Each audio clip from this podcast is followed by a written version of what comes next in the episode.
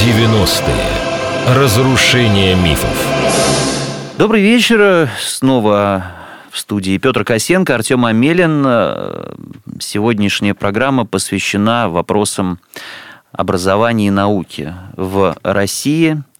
Как это было в 90-е годы, была ли наука, было ли образование, что с ними происходило. Это действительно очень непростой и в то же время интересный период э, э, в истории высшей школы в нашей стране, в истории академической науки. Э, развенчивать будем мифы, все ли было так плохо в этой области.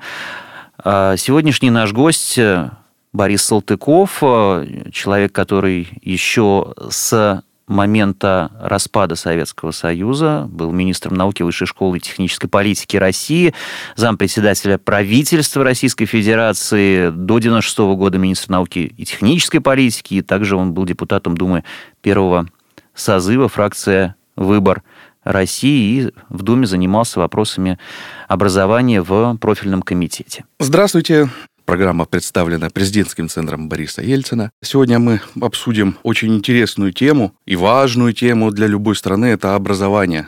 А образование и наука новой России, что нам досталось а, в наследство Советского Союза, что мы смогли реформировать в десятилетие 90-х годов. А, но прежде чем мы начнем основную часть нашей передачи, я хочу пару слов сказать. Это последний наш выпуск из цикла передач «90-е. Разрушения мифов». Как вы смогли заметить, мы не лакировали историю в процессе передачи раскрытия тех или иных тематик, раскрытия тех или иных мифов. Мы с нашими гостями открыто говорили, что белое – это белое, черное – это черное. Но мы, как мне кажется, сделали главное. Мы правдиво рассказали о тех временах, которые сейчас в наше нынешнее время очень сильно оболганы и мифологизированы. Поэтому мы вам, дорогие радиослушатели, дали хорошее оружие в руки для борьбы со злом. Это правда и информация. А как вы им распорядитесь,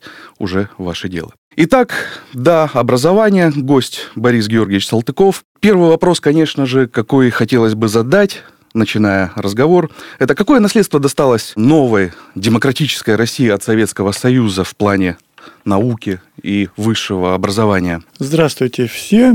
Что касается наследства, то, конечно, э, был миф уже даже у э, российской части интеллигенции, особенно, что вся наука была, была абсолютно милитаризирована, обслуживала только ВПК, а в остальном, в общем-то, ничего почти не было. Хотя э, отчасти это правда. От какой части? Дело в том, что в 60-е годы в пик нашего, так сказать, рассвета, потому что 60-е годы считаются золотым веком российской, советской тогда науки, советской.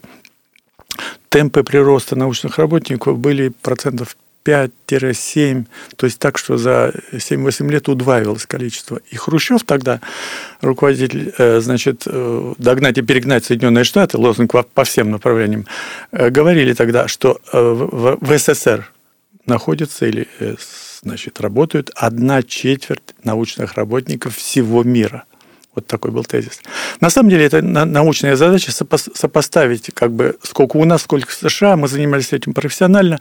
Разные подходы, что называть научным работником. Хрущев всех инженеров, которые по, по, по должности инженер, зачислил научный работник, если у него есть план какой-то научный там, и так далее. Так вот, досталось вроде очень много. По поводу вот милитаризации – Действительно, это один из главных ну, пороков. На, на самом деле, в итоге это пороком оказалось. В каком смысле? В том числе в высшем образовании. Э, в СССР, именно в СССР, я продолжаю, да, 15 республик, примерно 1050 вузов было, высших учебных заведений, из которых 150 высших военных училищ и академий военных колоссальное количество. Да? То есть это уже... 10%. Практически 10%. Конечно. Поэтому, э, если говорить о лозунгах реформы, э, которые, конечно, согласованы в целом с э, экономикой, с Гадяром, демилитаризация, деилогизация, потому что второй бич советской науки идеологизация глубокая. Сколько она нанесла, какой ущерб нанесла, это вы помните. Это в Я до сих пор храню энциклопедию, где черным по белому написано официально «Генетика, продажная девка империализма». Да? То есть это не сейчас стесняются таких. вот, то есть мы отстали. А кибернетика – это была лженаука. Лженаука, совершенно верно. Потом, правда, пригласили э, после войны Второй мировой и отца кибернетики пригласили, и, слава богу, восстановили э, значит, э, и дали почетное место товарищу Лысенко, который загубил генетику и так далее, и так далее. Но в момент перехода, э, как бы смены общественного строя, конечно, э, все надо было восстанавливать. Поэтому из, э, из, про лозунги я говорю деологизация, демилитаризация, избавление от ведомственности, колоссальный, малозаметный как бы нормальному человеку. Что это такое?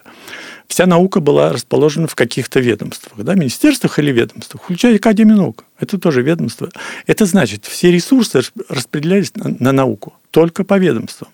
И когда нужно было вот сейчас, например, э, решить какую-то проблему, которая включает там 3-4 института разного профиля, это была мука, да, придумали ГКНТ в конце концов, то есть который комитет над министерствами, который должен делать вот эти программы. Но это опять нужно вносить в план, что вот такая-то программа. Там, я, я помню, отлично участвовал сам в программе э, высокотемпературной сверхпроводимости. Ясно, что там была да, Академия наук, некоторые оборонные министерства, у них есть хорошие институты и так далее полгода только согласен. А сколько даст это? А сколько даст рублей этот? Ну, миллионов там рублей и так далее, и так далее. Так вот, значит, и и еще одно, то есть э, борьба с ведомостью, это означает, каждый научный работник должен, как за рубежом, иметь право, иметь доступ к государственному бюджету. Что это такое? Мы ввели понятие фонда. Такого понятия не было в СССР. А я стажировался в 80-е годы, стажировался на, националь... на Национальном научном фонде США, провел это, привез с собой все эти мануалы и так далее.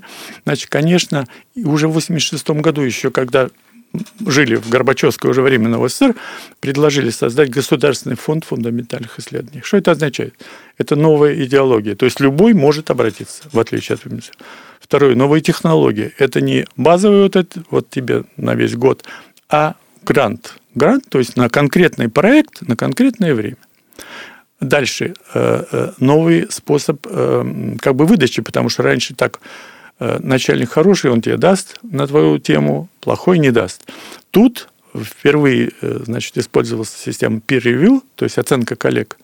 Надо было создать экспертизу вневедомственную, а просто по специальности, если вы знаете, какая тема, кто ей занимается. То есть вот в США в то время в НСФ было порядка 36 э, или 40 даже тысяч научных работников в базе данных экспертов. У нас не было ничего. Поэтому, говоря уже, да, еще очень важно, отказ от политики сплошного фронта и переход к приоритетам. Почему был сплошной фронт, так называемый в кавычках? Да потому что мы были абсолютно закрытой страной. Значит, если там что-то начиналось, нам нужно тоже начать эти работы. И если в ВПК, всем известно, успехи были значительные иногда, начиная с Калашникова, да, и кончая уже хай-теком современным, то в гражданских министерствах было э, очень неравномерно. Были очень слабые, но каждое ведомство решило, надо завести очередной институт, будь он Лекпром или там сельхозмаш, извините, и так далее. Так вот, когда страна открылась, как бы вот мы значит, одна, один из главных тоже критериев или тезисов тоже открытие страны. То есть каждый может выбирать себе страну проживания, у кого он хочет работать, вернее, у кого где и так далее вот, то выяснилось, что а экономисты хорошие, академик Кончишкин, Еременко, э, такая была теория, значит, э, вот у Еременко, особенно через «Я», э, книга есть «Как устроена советская экономика была». Две экономики фактически было. Экономика качественных ресурсов и массовых ресурсов.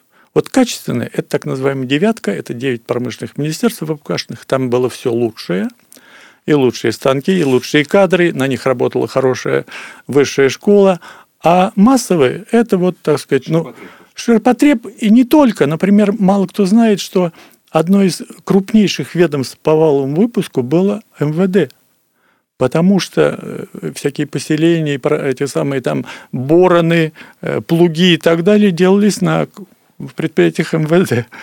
Ну, сначала это был, понятно, 1937 год, а потом уже и после э, войны тоже продолжать. Так вот, э, массовыми ресурсами не заменишь качественные. Поэтому вот э, если говорить уже о вертикалях, то вот до сих пор, как я иногда студентам говорю, МиГ-27 один из лучших истребителей, ну, его модификации в мире, потому что он делался вот там, в качественном секторе, а комбайн Нива, который тогда, задаю вопросы, мы э, работали с сельскохозяйственной группой, какой период э, наработки до первого отказа? Не мучайтесь, 16 часов. 16 часов? Часов рвались вот эти резиновые шкивы, потому что все было на этих резиновых шкивах там, и так далее. Но это комбайн сейчас уже другой, она не Нива ну, да. и другой комбайн. Но тогда вот это вот один сектор, и вот это другой сектор. То есть болезнь э, Советского Союза привилегированности тех или иных... И ориентация, конечно, на э, оборону, на защиту, на, в общем, плюсы идеологизации. этот страшный разрыв произошел между он произошел в течение, Он произошел в течение, э, так сказать, ну, 70-х, 80-х годов, когда темпы прироста, вот я говорил, были там 7-8%, а к середине 80-х, даже к концу 70-х уже начали снижаться, а в 80-х 0, 0 и уже, вот говорят, отъезды начались, утечка умов. Она началась уже при Горбачеве. Хотя, конечно, еще страна вбрасывала, продавала золото, брала кредиты, еще как-то поддерживала весь потенциал. Но э, когда 92 год наступил, значит, то, конечно, утечка умов куда пошла? Все говорят, вы все уехали на Запад. Это 5-10%. А куда пошла остальная интеллигентная публика из научного сектора? Торговать. Отчасти торговать, но отчасти. Мы исследовали структуру кадров в США и у нас. Все, в физике, математике, технике примерно столько же. А значит, структура кадров была такая. Все поровну вот в этих, э, естественно, научных областях доходим до юристов, экономистов, социологов, психологов. Во сколько разница, вы думаете? В 10, в 7, в 13 раз у нас меньше, кому они нужны плановой экономики? Юристы, психологи, там, социологи и так далее, и так далее.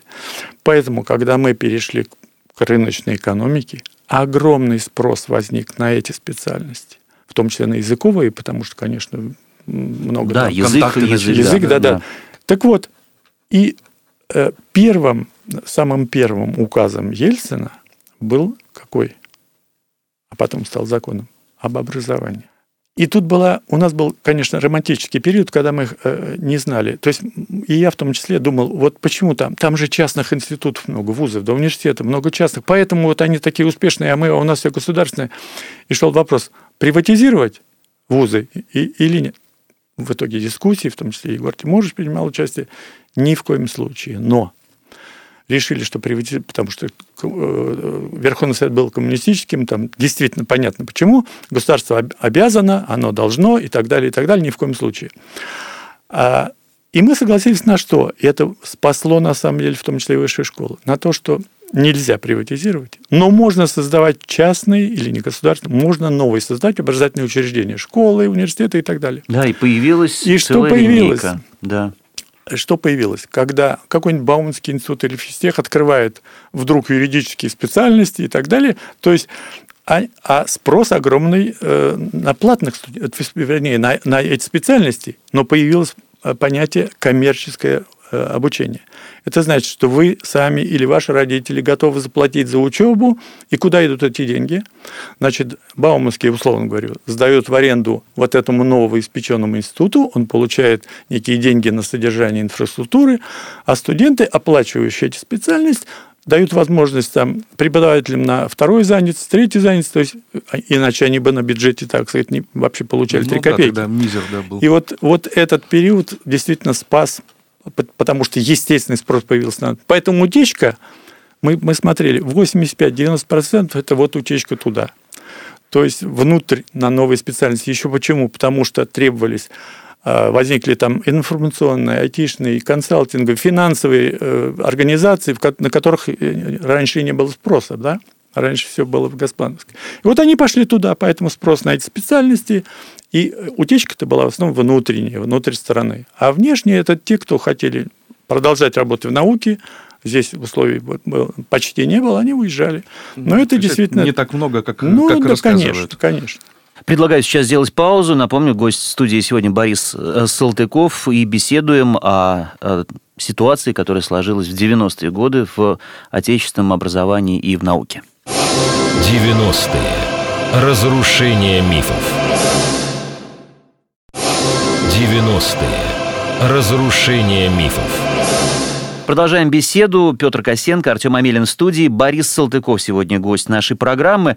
Борис Георгиевич, ну вот я прекрасно помню, как э, академические институты, например, в 90-е годы выживали э, в основной своей массе не за счет бюджетов, которые были со стороны государства или Академии наук, а выживали за счет коммерческой деятельности. Э, в первую очередь за счет сдачи своих площадей, которых у них было, слава богу, много в аренду. И земли очень много. Был земля, была земля, была аренда, плюс ко всему были, конечно, какие-то коммерческие проекты, появились гранты, которые поступали во многом из-за рубежа. Вот если, я понимаю, это очень неблагодарное дело, какие-то проценты или э, соотношения выстраивать, тем не менее, я вам скажу, насколько, конечно. да, насколько э, наша наука зависело тогда от э, вот этих вот совершенно не государственных вливаний? Э, ну, тогда несколько цифр, вот действительно, что удалось сохранить. Поскольку я сказал о приоритетах наших, то было ясно, что э, наш ВВП Новой России настолько упал по сравнению там, с временами Советского Союза, что было ясно, что содержать такую а, армию, вот эту вот четверть всех научных работ, невозможно. Поэтому я сказал о критериях выбрать приоритеты и так далее. Э, но скажу сразу про Академию наук э, одну вещь. Дело в том, что в конце 1991 года прошло э, общее собрание Академии, на котором произошло слияние, ну, в итоге слияние молодой Российской Академии Наук и бывшей Академии наук СССР. Потому что в чем проблема была? Э, после того, как Ельцин был избран президентом страны, Горбачев сдает указ и передает всю собственность Академии наук СССР Академии как субъекту. Из чего создавать, э, значит, Российскую Академию? Все отдано, все было в СССР, и СССР существовал. А была такая шутка у нас, она до сих пор, что всякое уважающее себя государство должно иметь национальную футбольную команду, национальный балет и национальную фундаментальную науку. И Ельцин позвал, в общем, своего земляка Осипова значит, создать Российскую Академию Наук. Попробовали э, э, начать с Сибирского отделения Академии наук. Мало кто знал, что Сибирское отделение Академии наук финансировалось не из бюджета СССР, а из бюджета РСФСР. Но Коптюк, такой, Валентин Коптюк, такой академик, коммунист настоящий, действительно хороший физик, э, химик, он сказал, я был академиком СССР и умру академиком СССР, я против. Тогда оставались только вузы. Ельцина убедили, он дал 150 мест в новую Российскую Академию и брать э, кандидатов, номинантов только из вузов, из высшей школы. И вот, значит, проходит, это, по-моему, ноябрь или конец октября общее собрание, я тогда был экспертом еще, не был министр, 91 года, вот, а, или уже был, значит, где был, э, выступает Марчук, тогда он был президентом Я договорился с э, Горбачевым, что на 92 год, главный вопрос какой, будет деньги? Будут деньги. Выступает Велихов и говорит, к сожалению, я договорился с Ельцином.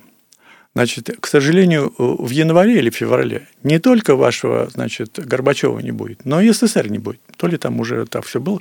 Но Ельцин обещал, поэтому единственное, кто выживет, Российская Академия Наук а не СССР. Предлагаю всем перейти, значит, в новую академию, тем более, что исторически, конечно, Российская академия наук была императорская, назначался, кстати, ну президент ну, да, императором. И правоприемница, вот, по идее. И она правоприемник и так далее. В общем, почти все согласились и написали заявление, кроме тех, кто был, вот как потом, например, ну, украинский академик, но одновременно академик наук СССР. Угу. И он остался и тем, и другим. Вот. Вот так, э, значит, э, но увеличили на 150 мест, чтобы тех, кого приглашали в российскую, все-таки стали академиками, потому что им, им уже было обещано. В итоге произошло, как я говорю, некоторое вот первое разжижение качества Академии наук России, потому что сразу на, тогда было 600 примерно, чуть на 150 увеличилось как бы количество. Это академий. в финансовом языком доп. эмиссия произошла. Доп. эмиссия, да, людей. Да, да, да. Вот. А, э, еще одна вещь появилась в Академии, к сожалению, тоже скажу. Значит, Академия наук говорила, что она всегда была свободна. Ну, все знают, что существовал отдел науки, отдел науки ЦК КПСС, и если он не рекомендует избрать этого президента, этим, э, то есть академика этим президентом, то никто не изберет. Хотя Академия наук вела себя как демократическая структура, и когда Сахарова исключали, то она не исключила не дала возможности это, это слава. Но это уже была перестройка, уже была... Другие времена. Другие времена, совершенно верно. Так вот, а Академия наук в 1934 году только переехала из Петербурга в Москву, она была маленький институтик, и тогда Иосиф Виссарионович, который уже отправил философский пароход, надо было дружить с интеллигенцией, многие считают, что он тогда, когда это произошло, чтобы Академия наук тихо себя вела, ввел стипендии, вот те самые, которые ни за что раздают, э, освободил ее от, Минком, э, от наркомпроса, она подчинялась, она стала независимым ведомством, таким лидером, так называлось, непромышленной науки. И получил некоторую свободу. Так вот, а за, за чтобы вы знали, за 92-96 год в Академии наук перед 92 годом было 350 примерно учреждений научных. В 96 году 550. Как То так есть, произошло? Плюс 200? А, да, потому что Академия наук получила возможность назначать, образовывать институты и назначать э, директоров сама. И поэтому, когда только Начала возникла... плодиться. Ну, конечно. Почему? Потому что, конечно, во многих институтах были достойные люди, ну, которые имели лабораторию, а достойны были иметь институт. Сделайте институт. На одновременно росли бухгалтерии, ну, шоферы и так ну, далее. И так далее. инфраструктура, на которую Конечно, нужно больше денег. которая не научная, может быть. Хотя иногда это, ну, скажем, вот э, известный феномен, это Басов Прохоров. Значит, был Фиан, разделили два действительно выдающихся человека, Фиан и Иофан. Институт э, Васовский и Прохоровский. Но это, в общем, достойно. А иногда я знаю, вот я же в ЦИМИ провел там 25 с лишним лет, знаете, что такое институт. Он разделился потом на пять институт прогнозирования, институт рынка и так Здесь далее. еще очень далее. много э, играли действительно личные амбиции. Конечно. Когда появилась возможность и свобода к творческому, профессиональному самовыражению, очень многие пошли вот по этому пути не совсем конструктивному, но зато очень... Иногда, я сказал, да. это, это попадало, так сказать, в цель, а иногда это просто вот, э, так сказать, ну, если не кумовство, а были, то... Э, были, я так понимаю, были случаи, когда институты по ряду причин закрывались? А, чаще всего потом, вот когда началось, начались жесткие требования к реформе, особенно в 2000-х годах, а, и даже в конце 90-х Академия, ну, я называю это имитацией. То есть, вот, значит, э, были секции, а под ними отделения – да, отделение физики, там, а потом давайте переименуем, секцию уберем, просто будут отделения, ну и так далее.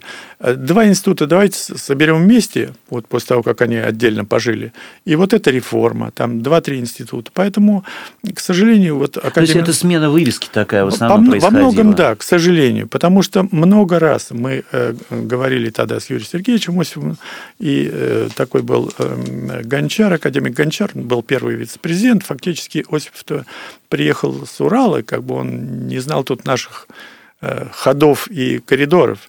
И вот Гончар очень, так сказать, жестко отстаивал как бы, э, интересы Академии, скажем так.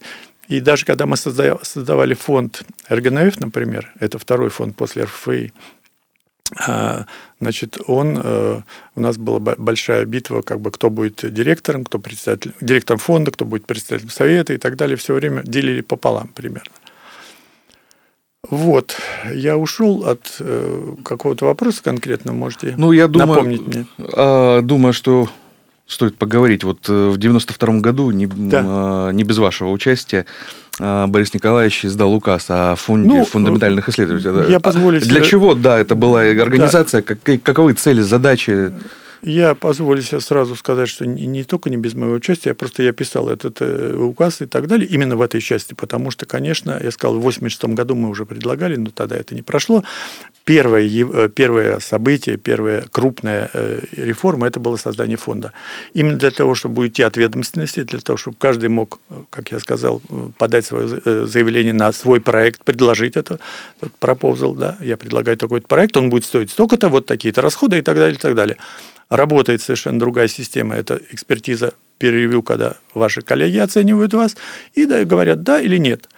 И очень важный вопрос, потому что по этому поводу я летал. Эта инициатива была отчасти э, Академии наук, ну, то есть как Академия наук. Ко мне пришли академик такой Окунь Лев Борисович, и с ним э, директор, тогда он замдиректор Данилов и ТЭФа, вот сейчас вокруг него тоже какие-то события, значит, и сказали, вот Сорос, я не знал даже, Сорос выиграл миллиард долларов.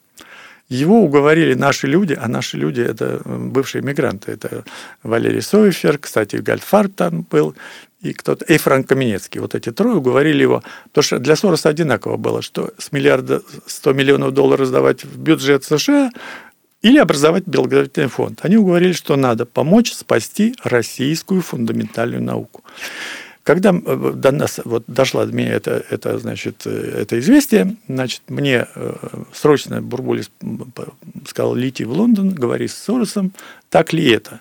Значит, я слетал, в Лондоне была беседа на эту тему. Ребята говорили, извините, те самые ребята говорили, э, деньги только прямо ученым, никаким бюрократам, никаким директорам и так далее. Без говорю, цепочек. Без цепочек. Я говорю, вообще знаете, что происходит в России? Э, совет коммунистический, у вас э, деньги зарубежные. Кто вам разрешит? Значит, поэтому я знал, как устроена НСФ, National Science Foundation. Оверхед обязательно директорам. Вы вместо врагов получаете друга. То есть директор, значит, 20-30 э, в США до 50% доходит. Человек же работает в вашем помещении, ну, так далее, использует все, компьютер, свет и так далее. И директор вправе э, из гранта получить хотя бы 20% за это. На за аренду деле, оборудования, да? Формально это называется угу. оверхед, да. Угу. Вот перечисление и так далее. Вот, э, поэтому пошла дискуссия, согласились, э, что вот так и будет. Сор сказал, так и будет. Значит, мы пережили ночь, утром на завтрак собрались и решили так. Он сказал, я выделяю 100 миллионов. Э, приехал в Россию по приглашению Ельцина. Тогда Яблоков был советником Ельцина по науке. Вот, организовали с Яблоковым встречу у Бориса Николаевича, и э, тот сказал, что я выделяю на поддержку российской... Почему фундаментальный? Вот много мифов, что он вывозил какие-то секреты и так далее. Строго только то, что э, публикуется открыто в печати, не является... Что такое простое определение? Что такое фундаментальная наука? Некоммерческая в которой нет, в результатах нет никакого коммерческого, никакой коммерческой пользы. Она открыто публикуется и так далее.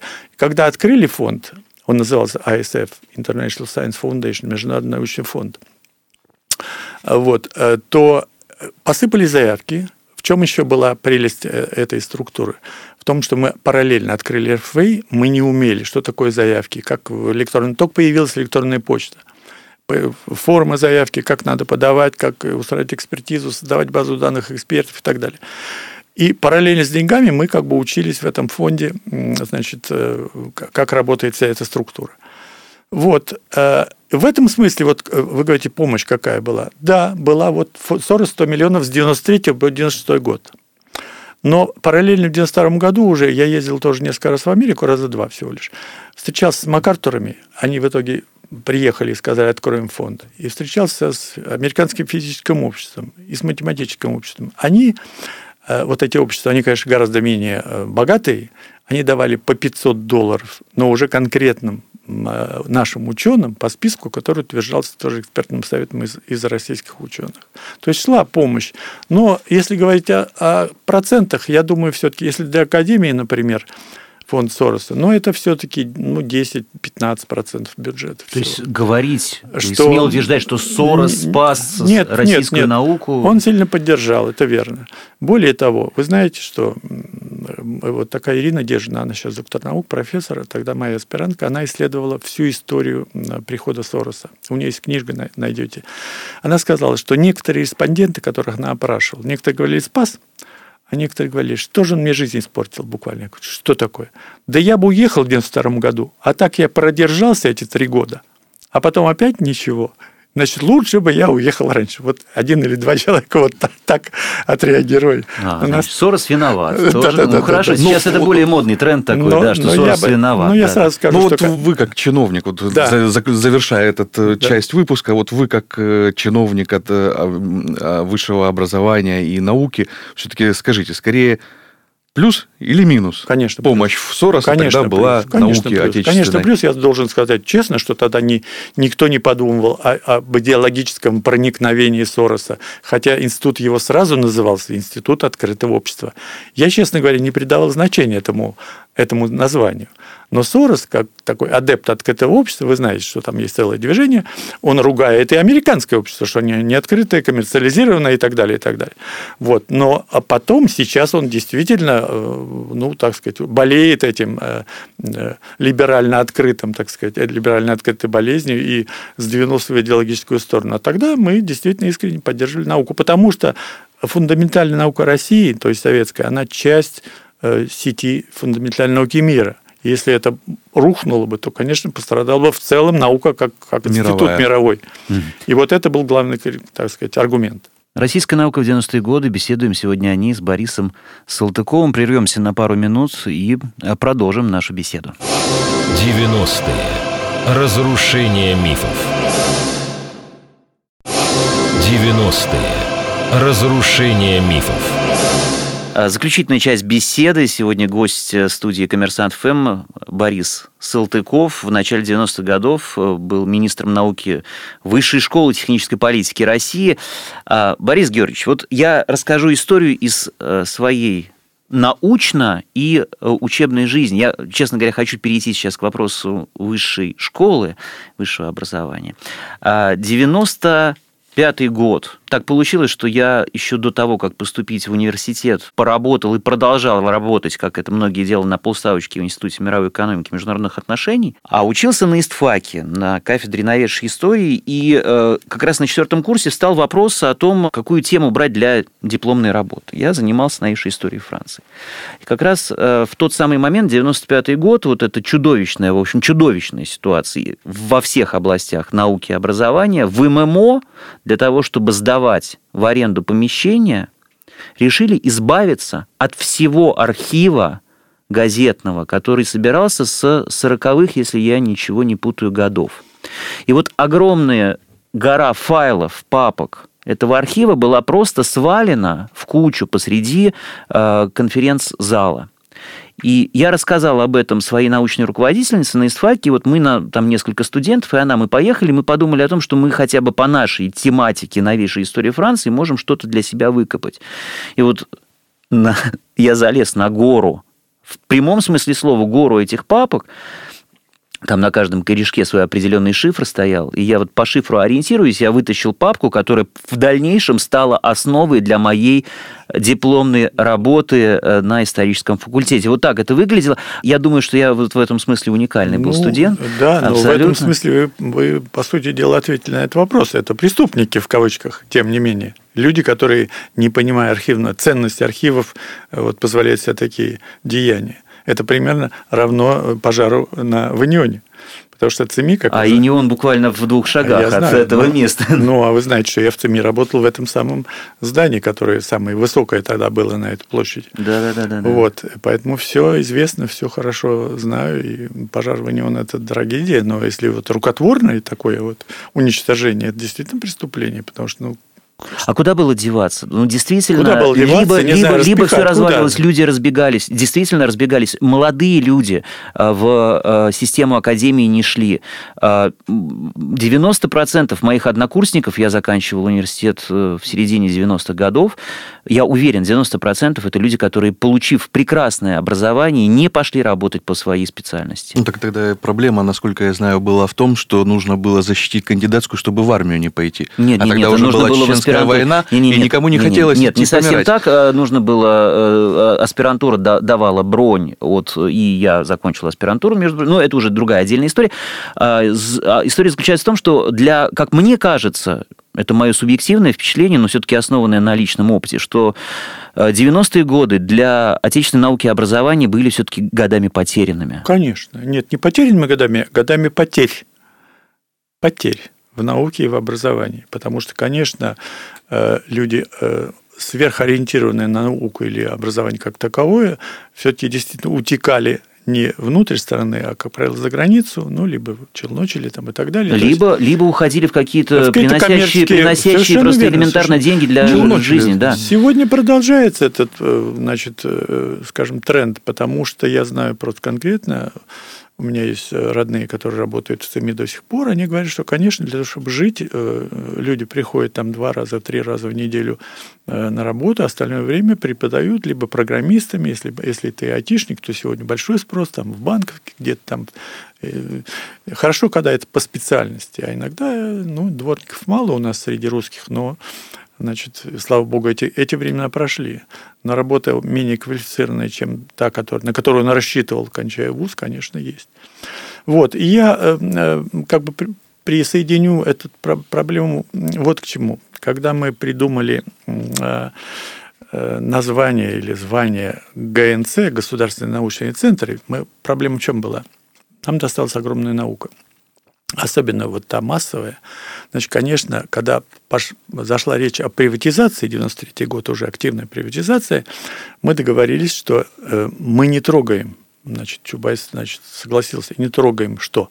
Академию наук, хотя можно там по поводу зданий, там, ох, кто хотел, и не трогаем ВПК.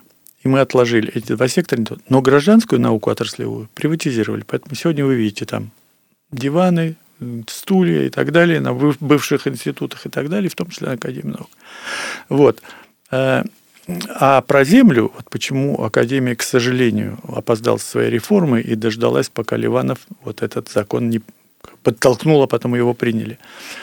А, а, потому что вот я сказал 550, а, а значит, о земли, вот я только знаю, э, в Академии сельхознаук земель опытных всяких, там было столько, сколько примерно там какая-то из малых стран Европы имеет этого.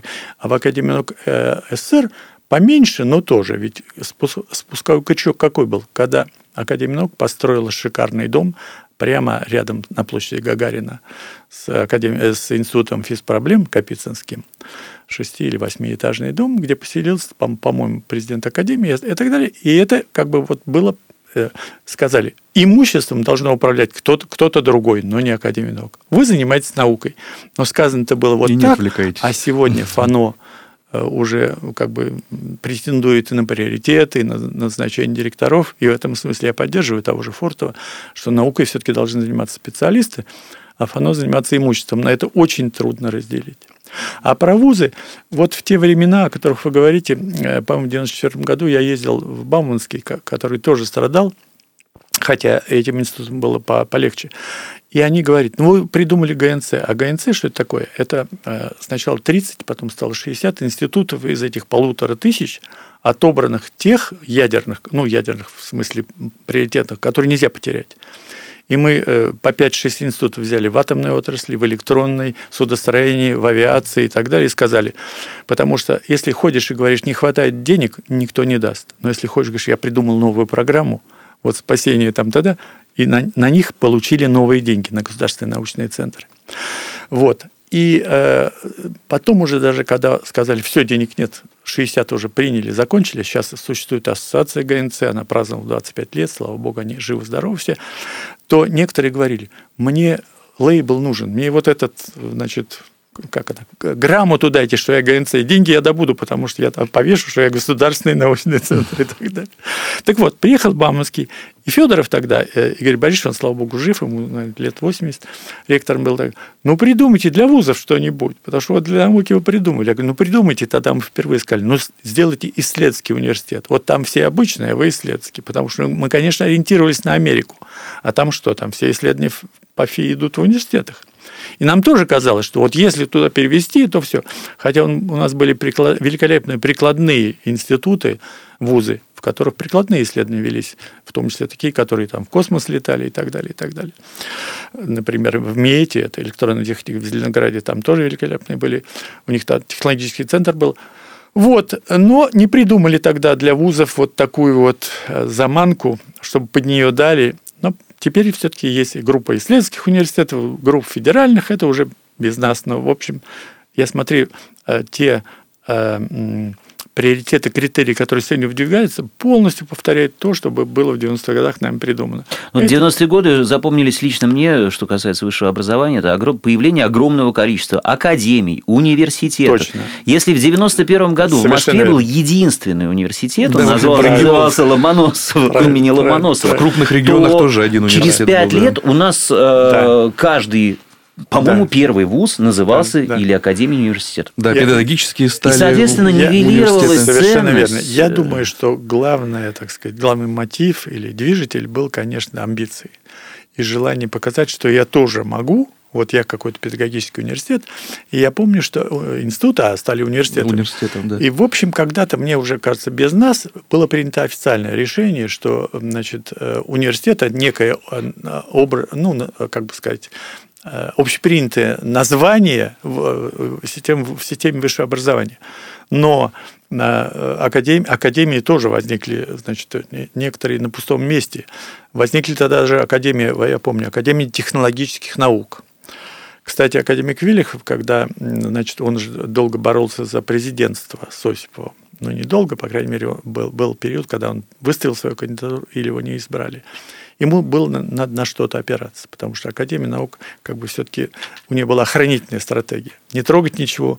Как она говорила, у нас все хорошо, только денег нет. На что я им говорил, у вас все плохо, кадров нет, приборов нет, поэтому у вас денег никогда не будет.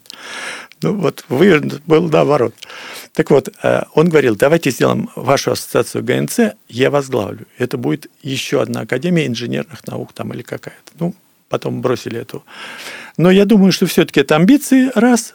Второе, некоторое мировое такое, ну, я не знаю, как сказать, принцип, как в мире. Высшее учебное заведение, как правило, называется э, университетами. Но хотя там есть в той же Франции там Аколи там и так далее, но там есть в Германии есть университеты, а есть школы, там, шули всякие и так далее. Ну, вот, ну, я не вижу другого. В те времена в России были истории, когда институт, вот, например, в моем родном городе, да, откуда да. я родом, Ростов-на-Дону. А, Россия... Он теперь федеральный Да, нет, это, это, это было уже в новое время, в 2000-е, а в 90-е Россия, Ростовская строитель... Ростовский строительный институт начал именоваться Академией. Да, Ростовской понятно. строительной академией. Понятно. Я не вижу здесь смысла, и я думаю, что не было запрета какого-то. А влекло это какое-нибудь увеличивание финансирования? Я думаю, что нет. Вот я знаю, что было, что э, вот некоторые стали говорить российское, и дальше там та-та-та-та-та-та. Вот за это сделали плату. Либо тогда получить разрешение правительства, чтобы ты российское там чего-то того-то, да, а вот. Либо плати за, за то, что ты... Вот у меня есть ассоциация, где я президент Российский дом международного научно-технического сотрудничества. Это не коммерческая организация, а ассоциация малых фирм. Вот мы платим за то, что мы имеем звание российское. Да. Бренд? Бренд, да. Ну, то это произошло гораздо раньше. А, вот если кратенько, в конце, э, кратенько, вот э, в некоторых статьях вы приводите пример реформирования науки в Германии после воссоединения. А, э, вот Артем, нам я сразу э, понимаю, нам бы подошел такой говорите. пример. А, э, вот, Мы когда думали можно, да. о реформе еще до 92 года, э, потому что мы же действительно уже 7 лет работали над проблемой реформирования, изучили все, ну не все, а самые знаковые способы преобразования. Что произошло в Германии? Рухнула стена, и что? Победила, условно говоря, ФРГ. То, то есть была ситуация победитель-побежденный. И э, э, немцы сделали несколько экспертных советов и прошерстили всю Академию ГДР и все институты, и э, сделали А, Б, С. А, оставить хороший институт. Б, надо посмотреть, оснастить и так далее. С, немедленно закрыть. Ну, как мы думаем, у нас это все будет? Соберутся все академики и будут либо друг другу ругать, либо все согласятся, что все хорошие. Поэтому наша стратегия была такая, рядом выращивать, эту не трогать, но выращивать... Умрет сама. Умрет сама, либо переформируется, и вот выращивать фонды, сначала один фонд, потом второй, потом третий, потом появились ГНЦ и так далее, то есть на, на той же базе. Поэтому мы не, не трогали. Невозможно было. И либо брать экспертов со стороны. Что мы позовем из Америки, что ли? Нас тоже съедят. Живьем. Потому что ресурсы, чтобы вы знали, ресурс российского правительства там был минимальный. Огромный ресурс был у Верховного Совета, конечно, там, у Академии тоже, той же, так сказать, исторический ресурс. Поэтому мы действовали очень аккуратно. И последний вопрос э, нашей последней передачи. Э, он традиционен, я задаю его всем гостям, задавал всем гостям нашей передачи. 25 э, ноября на родине Ельцина в Екатеринбурге открылся музей Ельцина, Ельцин-центр. Какой бы вы поставили экспонат в этом музее, который бы характеризовал эпоху Ельцина, 90-е годы? Вы имеете в виду прямо предмет какой-нибудь? ну, образ. Кто-то, вот Морщакова, например, Тамара Георгиевна, да. э, она поставила бы Конституцию. Понятно. Кто-то говорит Ельцин на бронетранспортере. Бурбулис, да. Э, когда мы его записывали, сказал, э, там целый, целый спич по этому поводу был, что там выдавайте Конституцию при получении паспорта и так далее. Нет, я все-таки, вот э, говоря, э, то есть вспоминая о нашем разговоре, какой-то символ связан, связанный с образованием. Потому что действительно Борис Николаевич понимал, что это фундамент всего того, что потом будет, что надо растить. Вот если говорить об, о школьном образовании, конечно, он был неплохое, но все-таки это было унифицированное, такое напихивание знаний, иногда ненужных и так далее. И вот наши инноваторы в тех времен, типа Эдуарда Э, значит, э, предлагали как раз школу реформировать, сделать свободной, э, обеспечить доступ разным методикам образования и так далее, и так далее. Ну и я не знаю, какой это будет образ, то есть как, как его оформить в виде артефакта или предмета – может быть, даже указ номер один об образовании в Российской Федерации. Отлично. С вами были да, да. Петр, ведущий Петр Косенко, Артем Амелин и гость нашей сегодняшней последней передачи Борис Салтыков. Программа представлена президентским центром Бориса Ельцина. Спасибо. До свидания. Спасибо. До свидания. 90-е. Разрушение мифов.